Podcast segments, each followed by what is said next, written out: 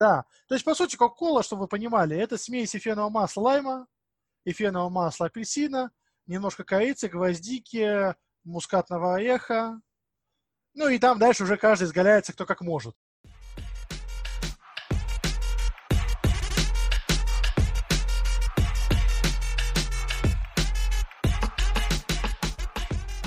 Всем привет! Это подкаст «Где лучше» и мы его ведущие Евгений Зинченко и Анна Минаева. В этом подкасте мы общаемся с представителями разных профессий, чтобы узнать у них, как построить свою карьеру, сколько можно заработать, какие бывают сложности и что мотивирует. Слушайте наш подкаст на всех платформах. Если вы слушаете его на Яндекс Музыке, нажмите кнопочку «Нравится». Если слушаете на Apple Podcast, поставьте звездочку, а еще лучше напишите комментарий, нам будет очень приятно. А еще можете подписаться на нас и наш подкаст в соцсетях, ссылки есть в описании. Так, сегодня у нас в гостях Егор, у Егора очень интересная профессия, он работает флейвористом. Егор, здравствуйте. Да, здравствуйте. Расскажите нам, пожалуйста, что вообще эта профессия себя представляет, потому что, когда Аня сказала, говорит, вот, есть там классный парень Егор, у него профессия флейворист. Я такой, что? Ну, то есть я понимаю примерно с английского, что флейвор плюс-минус означает какие-то запахи, ароматы и так далее, но у меня тут больше ассоциации, наверное, с фильмом «Парфюмер», вот, наверное, единственное, что я знаю о запахах, мне кажется, это именно вот это. Хотя, наверное, пример не самый удачный. Ну, на самом деле, да. Он не совсем подход, отвечает э, тому, чем мы занимаемся. Вообще, по большому счету, что такое флористика? Флористика – это ну, даже не наука, это профессия, посвященная вот именно созданию ароматов. Весь мир, вот, который вокруг нас, э, он, в принципе, пахнет достаточно большим количеством ароматических молекул. Этих веществ, ну, порядка, ну, скажем так, 8 тысяч приблизительно. Это вот то, чем вот можно описать э, все запахи вокруг нас. Не все эти вещества даже приблизительно съедобны. Там есть только определенная группа веществ, которые можно использовать. Это порядка там сокращается там, не знаю, там, до двух тысяч. И эти две тысячи веществ – это вот тот материал, с которым мы работаем. То есть это две тысячи отдельных ароматических соединений, из которых мы можем создать э, тот или иной аромат. Флористика подразумевает под собой именно создание ароматов для пищевой промышленности. То есть если мы говорим о парфюмерии, это другая область. У них доступны другие вещества, у них немножко другие подходы. Даже цели, которые мы преследуем, флористы и парфюмеры, они все-таки разные. А как вы пришли в эту профессию? Как попадают в мир запахов? Да на самом деле, вот если говорить по-честному, в моем случае это случайно. Мне просто предложили, что вот есть интересная такая работенка. Честно, я когда в первый раз э, увидел, как это работа делает, я немножко выпал в осадок, я даже не представлял сам, что это так все делается. Я знал, что существует ароматизатор, я смутно представлял, из чего они состоят и как все это работает, но как-то даже никогда не задумывался. Есть ароматизатор, есть, но есть ароматизатор клубники, да и бог всем, но есть что вместо того. А когда я увидел это вживую, как это все разрабатывается, как это делается, как берутся отдельные компоненты, смешиваются, для меня это сначала, конечно, был шок. По сути, поскольку в России как таковой нету школы флейвористики, то есть у нас э, еще с советских, советских времен ну, ароматизаторы были, скажем так, в советское время, либо состояли из каких-то эфирных масел условно, либо были достаточно простенькие, ванилин и так далее. Флейворист как таковой, и по большому счету частной такой профессии в России, допустим, по АТК, насколько я знаю, нету. А по сути это технолог-разработчик, и изначально это были химики, скажем так, которые просто приходили как-то там либо через НИИ, либо еще как-то в эту область. И таких людей было в Советском Союзе немного. И сейчас нас в России, в принципе, немного. В пределах, наверное, 30 это весь коллектив флейвористов по России, наверное. Кто-то остался с тех еще времен, но в основном это уже воспитанники нового времени вот после распада Советского Союза. У каждого, в принципе, рассказ такой же. То есть, по большому счету, попал случайный человек. То есть, берется человек с химическим образованием, либо с пищевым, в моем случае. Главное, чтобы было желание и интерес. Потому что наша работа такая, она сама по себе не подразумевает какой-то космический именно карьерный рост. То есть у нас есть задача сделать э, запах, у нас есть инструмент, наша задача сделать, в принципе, выполнить эту задачу. Можно, конечно, там вырасти карьерно до начальника лаборатории условно, там, может быть, как-то по направлению что-то, ну, в таком плане. Ну, то есть ты не будешь там начальником производства никогда. В плане карьерного роста достаточно ограниченная область. Флорист, он больше ценится за опыт. И условно, чем выше твой опыт, тем, чем больше ты веществ помнишь. Я могу говорить, порядка двух тысяч это такое индивидуальные вещества, это, я не считаю, не приплюсовые эфирные масла и тому подобное. Чего еще больше? То есть именно опыт здесь ценен. И в процессе разработки ты его накапливаешь, и если ты можешь предложить э, свои знания какой-то компании, то, соответственно, тебе готовы больше платить. За границей, в принципе, это немножко иначе. То есть у некоторых компаний, кто занимается также разработкой ароматизаторов, у них есть специальные школы, которые они держат по себе. Человек там может отучиться сначала в какой-то высшем учебном заведении общего профиля, там, допустим, по направлению химии, потом э, пойти уже в эту, скажем школу, сдать экзамены и отучиться еще там. Причем, если я правильно все помню, обучение в этой школе уже после вот высшего образования еще 6 лет длится. И только после этого человек считается, ну, ну вот он начинающий фолловерист, его можно отпускать, на, ну не то что на свободу, они чаще всего берут их, ну, к себе же. Они, собственно, для себя их воспитывают. Ну, вы просто сказали про специфику, что на Россию, там, грубо говоря, 30 человек, которые этим ну, занимаются. Да, приблизительно, да. Я, в принципе, да, слышал схожие истории про разного рода такие серии, знаете, осеменитель коров или что-то еще. Такие ага, ну, специфические, да, области. Да, очень специфические. При этом на Западе есть школы, и значит, э, что там, видимо, рынок для таких специалистов, он гораздо шире. А вот с чем это связано? Грубо говоря, вот как я, допустим, с своей стороны представляю, что у нас продукция в магазинах у всех плюс-минус одинаковая. И рынок сбыта, объем рынка сбыта, если брать там не всю Европу, а отдельные страны, он тоже у нас не сильно меньше. Почему тогда вот у них есть школы и большое количество специалистов, а у нас их мало? Я объясню, ну как это опять-таки я вижу, то есть, э, может быть, история немножко по-другому все развивается. Но вот с моей точки зрения это связано с тем, что история флавоистики на Западе, она гораздо более, ну, в Европе в основном. Все-таки это все пошло оттуда. Она гораздо более древняя. Если масштабно этот вопрос начал подниматься в России только с, после распада Советского Союза, то есть до этого, я говорю, что там были там отдельные разработки, то есть там как Байкал вот история создаются. По сути, создание аромата Байкала это тоже была чистой воды флавористика. А там это уже очень масштабно, начиная там, не знаю, годов, наверное, с 30-х точно, все как-то расширялось, развивалось. И в результате там есть очень крупные компании, которые действительно готовы выращивать таких специалистов, и у них э, эти компании, собственно говоря, занимают ну, значительную часть мирового рынка. Российские все вместе взятые компании флавористические, они ну, значительно-значительно уступают им. То есть есть там условно 3-4 гиганта мировых, которые занимаются продажей ароматики. Три из них сосредоточены в Европе. И они, как раз таки, в основном держат, там, не знаю, 90% условно рынка ароматики пищевой. Поэтому мы, скажем так, как локальный конкурент в большей степени, нежели международный. То есть в России, в силу того, что в России дешевая рабочая сила, дешевле обходится логистика в силу того, что нам не надо везти через границу, нет лишних пошлин и так далее. То есть вот на этом мы можем выиграть. И за счет этого такие компании, как мы, существуем. В Европе тоже таких компаний локальных достаточно много. А получается, пищевые компании обращаются к таким компаниям за заказом, да? Выгоднее не у себя держать такой отдел? А нет, нет, нет, нет, нет. Э, вообще держать разработку ароматики у себя это вообще не целесообразно абсолютно. Бизнес достаточно такой специфический, он выгодный в какой-то степени, но здесь есть очень много своих подводных камней, которые э, обходятся. Но, в принципе, варианты есть, и поэтому мы, собственно говоря, существуем в России. И что я хотел сказать, закончить, собственно говоря, мысль. Вот я буквально недавно наткнулся на одном из э, зарубежных э, ну, изданий, журналов, которые посвящены конкретно вот теме флористики, там есть специальность издания. Там в Испанию какую-то маленькую компанию, честно говоря, даже по ней никогда не слышал. Но какая-то маленькая компания, им нужен специалист. И одним из требований, вот к вопросу о горизонтальном росте, было минимальный опыт 15 лет работы. Минимальный 15? Да, минимальный опыт 15 лет работы. Я просто к чему и говорю, что у нас она такая достаточно реально специфическая область. Но считается в Европе, что флорист созревает годам только к 40. И после 40 начинается его там, самая главная деятельность.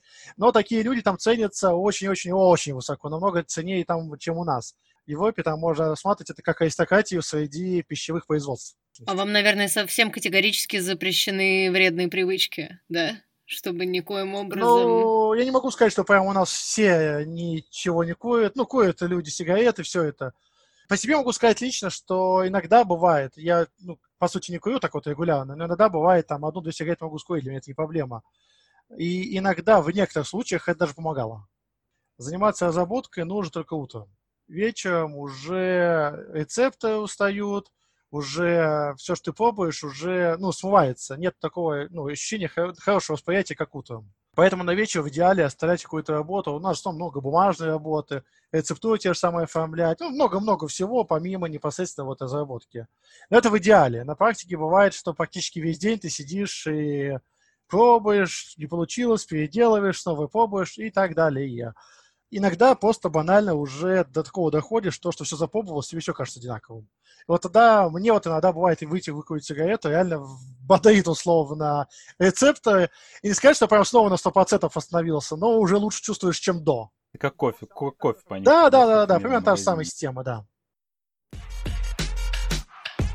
Расскажите поподробнее, как это все происходит изнутри, как вот ваш день строится. Ну, смотрите, давайте, есть два варианта, в принципе, что мы можем делать. То есть у нас может быть задача поставлена абстрактно, допустим, человек хочет, я не знаю, ну, не очень потому что самые клубники, да, просто клубника один из самых популярных вкусов, будем на ее примере. А, просто хочет очередной вариант клубники. Этих вариантов уже на миллионы сейчас существует, и еще будет и будут создаваться новые, поскольку каждый хочет, чтобы у него была уникальная, не такая, как у всех, ну, естественно. Тогда ты знаешь, так, я знаю, что в клубнике базовые вещества эти 5-6 штук, я их беру, а дальше уже начинаю дополнять туда, вводить новые вещества, которые, ну, дадут мне тот или иной профиль нужный. Это, скажем так, такой относительно фантазийный вариант. Он э, удобен, с одной стороны, в том плане, что ты сам, э, ну, знаешь, что ты добавишь, чего ты ожидаешь, что ты получишь, и когда ты получишь что-то действительно хорошее, ты можешь предложить клиенту. Но побочная сторона этой разработки в том, что человек сказал, что он хочет клубнику, но описать запах словами – дело неблагодарное. И ты ему предлагаешь образец, он сказал, это не клубника. Окей, ты доработал, сделал по-другому, он что-то описал тебе комментарии, которые ему не понравились, ты ему опять отсылаешь. Не, мне опять не нравится. И вот это вот может очень-очень долго продолжаться. Поэтому это хорошо чаще всего, когда ты вот даже без задания работаешь, а просто вот у тебя, ты знаешь там, тебе нужно сделать для каких-то целей вот этот аромат. Ты делаешь его максимально вкусным, чтобы понравился как можно большее количество людей, и тогда ты уже предлагаешь как новинку, ну, распространяешь это. Есть другой вариант, когда клиент уже знает, что ему нужно. То есть это может быть какой-то продукт питания, понравился ему, либо какой-то амортизатор опробовал, хочет его аналог, и хочет вот типа нам, вот сделайте нам то же самое, но вот э, своими руками. Если нет ничего похожего из ассортимента уже из нашего, то мы используем методы хроматографии. Есть такая хроматомаспектометрия. Это устройство, позволяющее анализировать, э, в принципе, состав. В частности, в нашем случае нас интересует аромата. На выходе мы получаем такую таблицу с условными данными. Они далеко не точные, они лишь помогают нам сориентироваться. То есть они ограничены в определенную область данных, ну, область поиска, скажем так. Потому что, я говорил, веществ очень много доступно. И такой вот анализ позволяет сократить просто этот поиск. Ну, уже дать какие-то, какое-то тебе направление он не решит этой проблемы, потому что есть очень много хитростей, которые используются в флористике, чтобы ну, такой анализ не, не смог дать полностью 100% результат. Плюс, э, в принципе, анализ несовершенен, потому что очень часто бывают вещи, которые мешают. Ну, то есть, в общем, проблем очень-очень много может быть. Но такой анализ позволяет нам какие-то получить первичные данные, от которых мы отталкиваемся. По ним мы ставим себе рецептуру, там, такого-то вещества столько-то нужно добавить, мы считаем, такого-то вещества столько-то, такого-то столько-то, написали рецептуру, сделали, собрали по этой рецептуре из этих веществ на весах с помощью пипеток э, этот образец, развели его на воде первоначально, как самая нейтральная среда, попробовали на вкус, сравнили с тем, что изначально было. Вроде ничего, но что-то не нравится. И начинаешь, собственно говоря, вводить или убирать, или корректировать количество того, что тебе не нравится. И все. Получается, чтобы получить, допустим, запах клубники, тебе как таковая клубника исходно не нужна. Ты можешь просто смешать его вообще из веществ, которые ты никогда бы с ней не ассоциировал, правильно? Ну, по большому счету, да. То есть в клубнике нет ни одного вещества, которое бы вот прям пахло клубникой напрямую. То есть есть такие штуки, допустим, вот знаешь, где, например, может, если не знаю, там эвгенол. Эвгенол, у него и название латинское, собственно говоря, происходит от э, растения гвоздика. И в эфирном масле гвоздики процентов 90 это евгенол. То есть, по сути, евгенол пахнет гвоздикой, если быть точнее, то гвоздика пахнет евгенолом. Вот. Есть такие вещества, которые действительно они нам знакомы, и вы их понюхаете, и вы сразу их узнаете. То есть они имеют конкретную ассоциацию. Но их мало. Это там, не знаю, ну, 50 на штуку вот, максимум. А остальные все очень абстрактные. И вот, допустим, малина, клубника, такие вот ягоды, там нет ни одного вещества, которое давало бы какой-то узнаваемый вот э, профиль той или иной ягоды. Только в комбинации там 25, 30, 35 веществ дают узнаваемый нам, нами вот профиль. А смотрите, у меня, знаете, какой вопрос есть? Вот из серии, когда ты периодически пробуешь какие-то вещи, и ты никогда не можешь понять, из чего вообще можно было это сделать. Вот для меня такая вещь это тархун. Из чего сделан тархун? Э, эстрагол, ванилин, можно немножко бензальдегида добавить. На самом деле 4 или 5 компонентов. В основном это эстрагол. Это не, не аналогия какого-то природного аромата, да? Нет, это природные созданный. вещества. Тархун сам по себе, тархун, он и содержит в себе эстрагол. То есть эфирное масло тархуна, если взять, то там основной компонент будет эстрагол. А дальше мы уже можем добавить несколько компонентов, которые просто его украсят и сделают его более там, интересным, более кондитерским. Все-таки тархун, он такой, если взять саму траву, он э, имеет такой гастрономический подтекст, скажем так. А если, допустим, мы говорим о воде сладкой, и тут как раз нам в помощь тот же самый ванилин, который подчеркнет этот профиль и да, сделает его более сладким. Можно немножко там анисового альдегида добавить, который чуть-чуть усилит запах в нужном направлении. Ну, там уже ты волен, собственно говоря. Тут э, тархунов на самом деле это не один запах, их вариантов очень много тоже существует. И, скажем так, тот тархун, который мы там помним из детства, он уже не такой же, как сейчас. И не потому, что там э, поменялось там вещества, а скорее соотношение. Вкусы меняется со временем у людей. И под это подстраивается, собственно говоря, рынок. И сейчас тархун уже не такой, как тогда. Он просто уже в другую сторону. Но самое банальное, это берем ванилин, астрагол, и вот вам тархун. Это вот самый-самый такой примитивный вариант. Когда, кстати, появилась мода на молекулярную кухню, стало больше заказов? Нет, вот мы с ними не работаем, по крайней мере. Там они якобы пока не преподносят все это немножко в другом виде, что якобы они там получают вытяжки из растения, потом там условно вводят в какую-то нейтральную среду и получают необычное видео. Но, честно говоря, я просто никогда не был в молекулярной кухне, и не был у них на кухне, чтобы это все посмотреть. Но очень так вот я подозреваю, что они пользуются ароматикой, вот честно скажу. Кока-кола. Там же, по сути, это абстрактный запах, который состоит из нескольких эфирных масел. Просто это комбинация эфирных масел, которая дает такое вот необычное восприятие, что ли, как правильно сказать. Хотя многие думают, что аромат Кока-Кола абсолютно синтетический, какой-то ужасный и неестественный. На самом деле он более чем естественный. Он весь состоит только из эфирных масел. Там наверное, из неэфирных масел можно только ввести что-то типа ванилина того же самого, ну так, немножко, чтобы подчеркнуть сладость. И то можно использовать ванильный экстракт, то есть можно вообще полностью сделать из эфирных масел данный аромат. Хотя казалось бы, что он вот такой вот весь из себя необычный, не свойственный ну, чему-то естественному. Природе, ну да. Да. То есть, по сути, Кока-Кола, чтобы вы понимали, это смесь эфирного масла лайма, эфирного масла апельсина, немножко корицы, гвоздики, мускатного ореха, ну и там дальше уже каждый изгаляется кто как может. Вот это поворота. Говорили, что ею можно чайники чистить, потому что она химическая. Оказывается, нельзя. В чайнике действительно можно чистить, потому что в Кока-Коле используется фосфорная кислота. Но это тоже не страшно. Фосфорная кислота не является страшной. То есть она звучит как фосфорная кислота страшно звучит, но она с точки зрения своих, скажем так, свойств э, коррозивных даже более мягкая, чем уксусная кислота. И почему ее используют в Кока-Коле, это мы уже на опыте потом выяснили – ничто так хорошо не раскрывает вкус именно Кока-Колы, как фосфорная кислота. То есть, используешь лимонную кислоту, идет э, дисбаланс не очень приятный. А используешь там, не знаю, молочную кислоту, тоже не в ту сторону утягивает э, профиль. А от фосфорной кислоты она прям дает именно то, что нужно. Именно тот профиль, который мы ждем от Кока-Колы. Но чистить чайники действительно можно, фосфорная кислота прекрасно снимает накипь. Но это не страшно. Зубов она эмаль не снимет, и даже желудок не повредит, поскольку у нас в желудке содержится соляная кислота, которая гораздо более агрессивна, нежели фосфорная. Там даже их рядом поставить нельзя. Кока-коле, наверное, самый большой вред, если говорить вот с точки зрения вредности, когда вот говорят про Кока-колу, это сахар. Там 12% сахара. Это безбожное количество. Чтобы вы понимали, это, по сути, сахарный сироп. Если вам предложить Кока-колу, ну, скажем так, без ароматики и без э, кислоты, без фосфорной, а вот просто вот воду, и такое количество сахара в ней, вы пить не сможете. А настолько сладкая, что это какой-то ужас. Это, ну... Мы продолжаем нашу рубрику «Советы от экспертов в области HR». И в этом выпуске у нас выступит Лейсен Шаяхметова, профессиональный карьерный консультант, коуч и сооснователь компании Career Booster. Лейсен расскажет о том, как грамотно подать себя на интервью и ответить на ключевые вопросы потенциального работодателя. А ссылку на контакты Лейсен и ее компании мы оставим в описании к этому выпуску.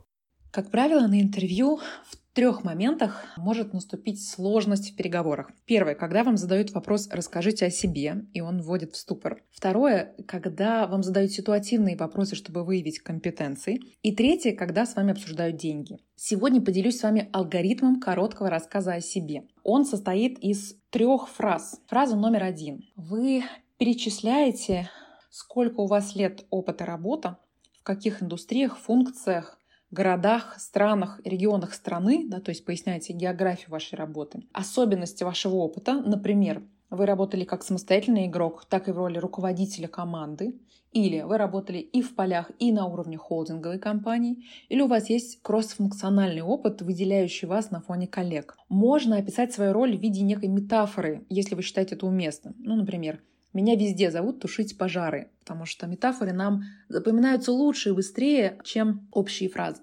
Таким образом, из первой фразы а, должен быть понятен масштаб, уровень задач и той компании, в котором вы работали и за которую вы отвечали. Фраза номер два — это а, перечисление вашей зоны ответственности на текущей позиции, либо на последней позиции, если вы уже не работаете. То есть вы говорите, на текущей позиции я отвечаю за такой-то функционал, бюджет, управляют такой-то командой. Можно кратко упомянуть про один-два проекта, перекликающихся по задачам с вакансией, на которую вы пришли обсуждать, и э, отметить вашу роль в них в этих проектах. Так вы заинтригуете потенциального работодателя и побудете позже расспросить вас подробнее об этих проектах. Только ни в коем случае не углубляйтесь в детали, здесь важно обозначить очень кратко по верхам. И фраза номер три Объясните вашу мотивацию покинуть компанию, искать новую работу. То есть какие триггеры вас сподвигнули рассмотреть для себя новые возможности. И что конкретно вас привлекает в компании и обсуждаемой вакансии. Почему вы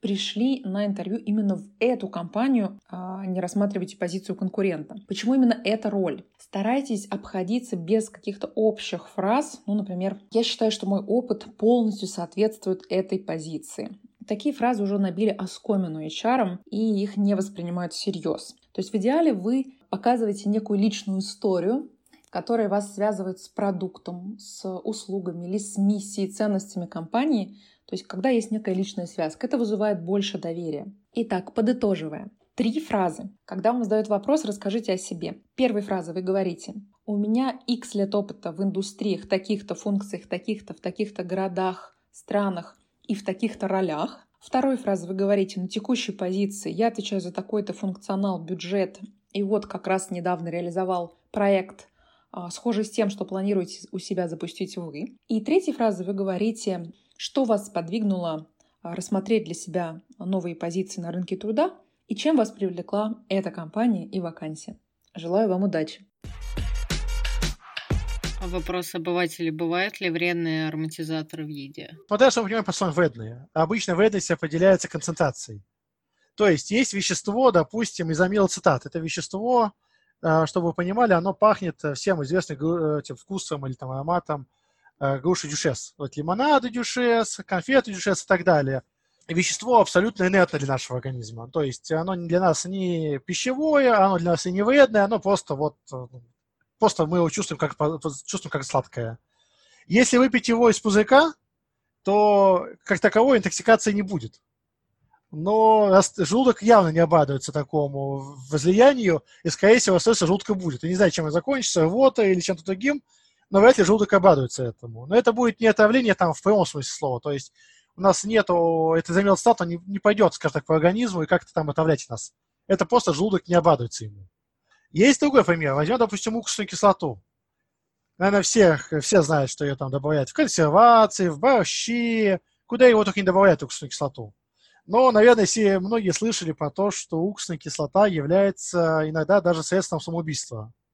Потому что если выпить там даже 70% уксусную кислоту, которая продается в магазинах, я уже не говорю про чистую, мало того, что она оставляет очень серьезные ожоги по всему пищевому тракту, поскольку это достаточно агрессивная кислота, так она именно является токсичной. То есть она попадает в организм, проникает через э, стенки сосудов, ну, по обычному пищевому пути, скажем так, ну, как усваиваются вещества все, и начинает уже отравлять организм именно на уровне молекулярном, скажем так. То есть он реально действует как яд. Ведь ароматика, она вокруг нас постоянно. И поэтому, если говорить об ароматах опасных, я бы, наверное, даже больше сказал бы не об ароматизаторах. Ароматизаторы, по большому счету, у нас все вещества, которые мы используем, они э, ну, разрешенные, то есть их уже проверили таким образом, и если что-то вызывает подозрение, то это отсекается. Но, но, но, но, это не значит, что мы не сталкиваемся с этими веществами каждый день. И мой самый любимый пример, который я всегда провожу, когда всегда провожу, что я как-то, не знаю, в последнее время, даже не знаю почему, но я как-то не то, что сторонюсь, но стал меньше есть этот продукт, но он, наверное, с моей точки зрения, является одним из самых э, опасных для человека. Это шашлык. Блин.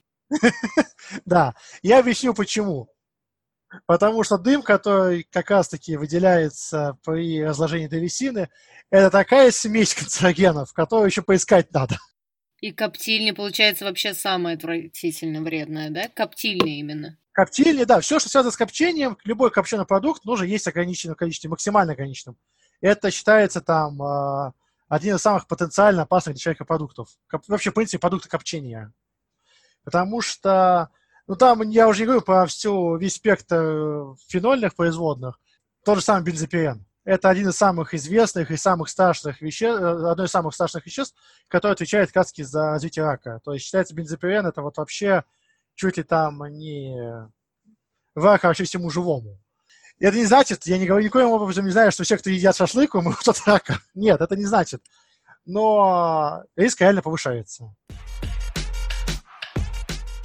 Вопрос просто в тему нового. Вы несколько раз про это сказали. А, в вашей среде ведь, я так понимаю, достаточно много всякого нового происходит. Новые вещества, возможно, открываются, новые смеси появляются.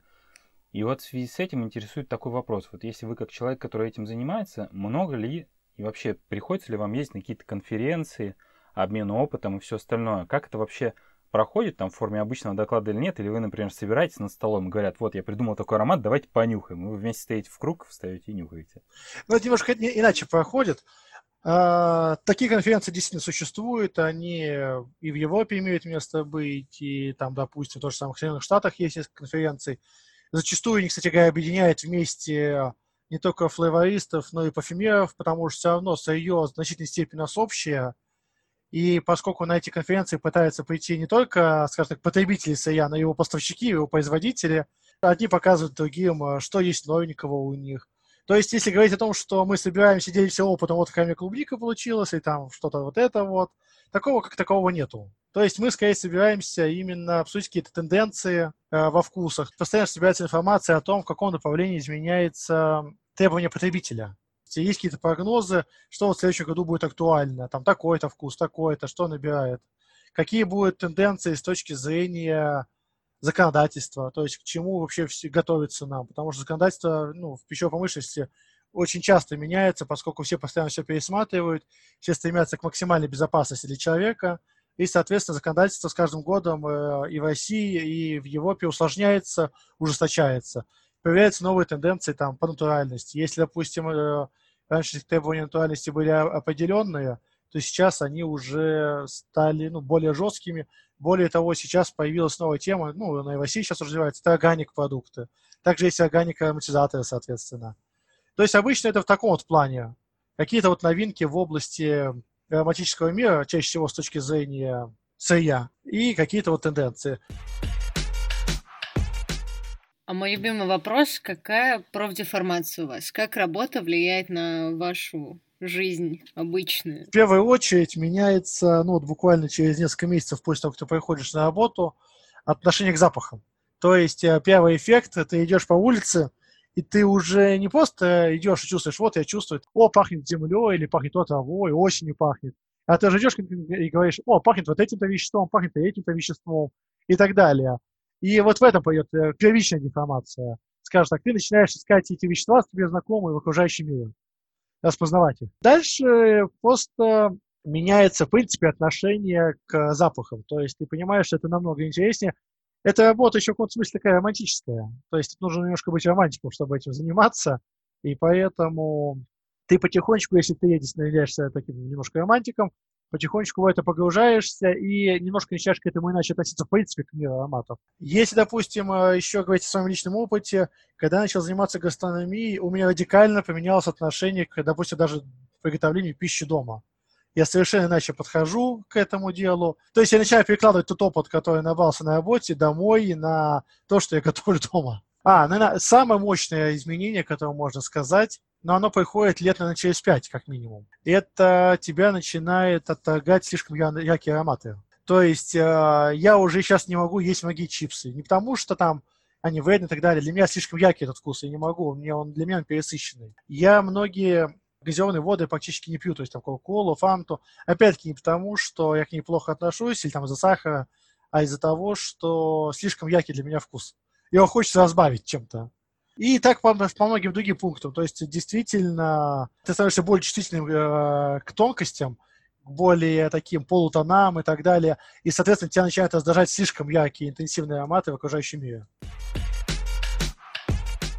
А насколько вы можете, можете поделиться информацией по поводу того, сколько в вашей отрасли зарабатывают? Просто учитывая, что, как вы говорили, там численность людей, которые этим занимаются, она достаточно маленькая, то, наверное, это должно как-то положительно отражаться на том, сколько вам платят.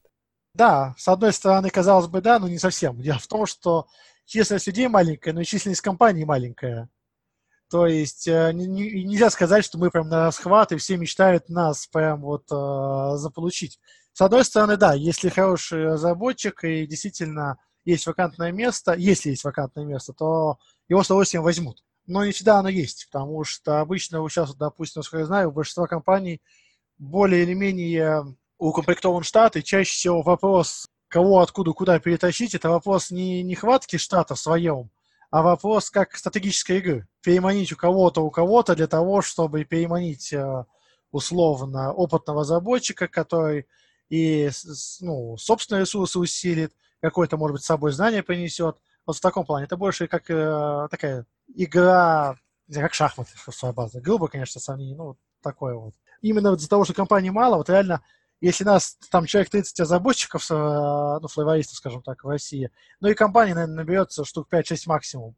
И в каждой из них работает, ну, человек по 5, по 6 этих флейвористов. И поэтому зарплата может сильно очень колебаться. Все упирается, на, на самом деле, в опыт. То есть, если говорить о том, что мы первоначально берем человека без опыта абсолютно, он обычно там первые там, несколько лет работает помощником, то там э, минимальная там зарплата, вот сейчас, которую мы ставим, где-то порядка, допустим, 40 тысяч. Это он просто там делает по рецептурам какие-то ну, сборки, учится, запоминает запахи, ну, скажем, как практикант своеобразный. В процессе с опытом эта зарплата может вырасти до 150-200 тысяч. Дальше зависит только от опыта и от того, насколько ты умеешь себя ну, продать, скажем так. То есть разбор достаточно большой. Бывают другие случаи. Бывает, приглашают, у нас же с флейвористикой достаточно много сопряженных областей. То есть мы-то создаем ароматы, но ведь дальше их еще нужно до человеческой формы довести. Э, многие компании не используют ароматику в чистом виде. То есть, допустим, самый яркий пример – это снековая промышленность. То есть это смесь уже соли, сахаров, усилителя того же самого глютамата, ароматики как раз-таки, специи, ну и так далее, в зависимости от того, что за вкус. Вот они в таком виде едят это все, употребляют.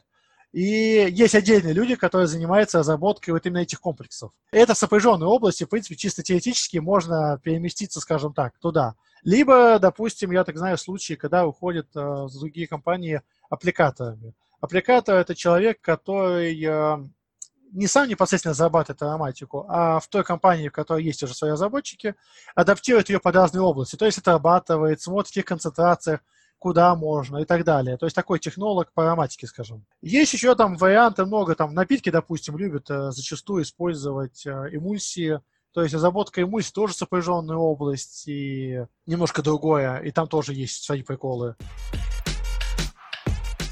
Вопрос последний. Посоветуйте фильм, книгу, то, что впечатлило, понравилось за последнее время. Просто э, я обычно люблю фильмы достаточно такие специфического типа артхаусного жанра. Например? Ну, например, мне очень понравился фильм э, «Мама». И это аллегория на Библию. А из книг, из последнего, что мне понравилось, это, наверное, «Господа Головлев». Мне очень впечатлило. Она, конечно, такая немножко депрессивненькая, наверное, но она очень именно мощно написана. Спасибо большое. Это было очень интересно и очень поменялось мнение, мне кажется, часть, по части еды. Да, огромное вам спасибо за погружение в такой далекий для нас мир ароматов и вкусов. Это было очень познавательно. Подписывайтесь на нас и наш подкаст в соцсетях. В Apple можете поставить нам звездочку, а еще лучше написать комментарий. В Яндекс Музыке можете поставить нам сердечко. До скорых встреч!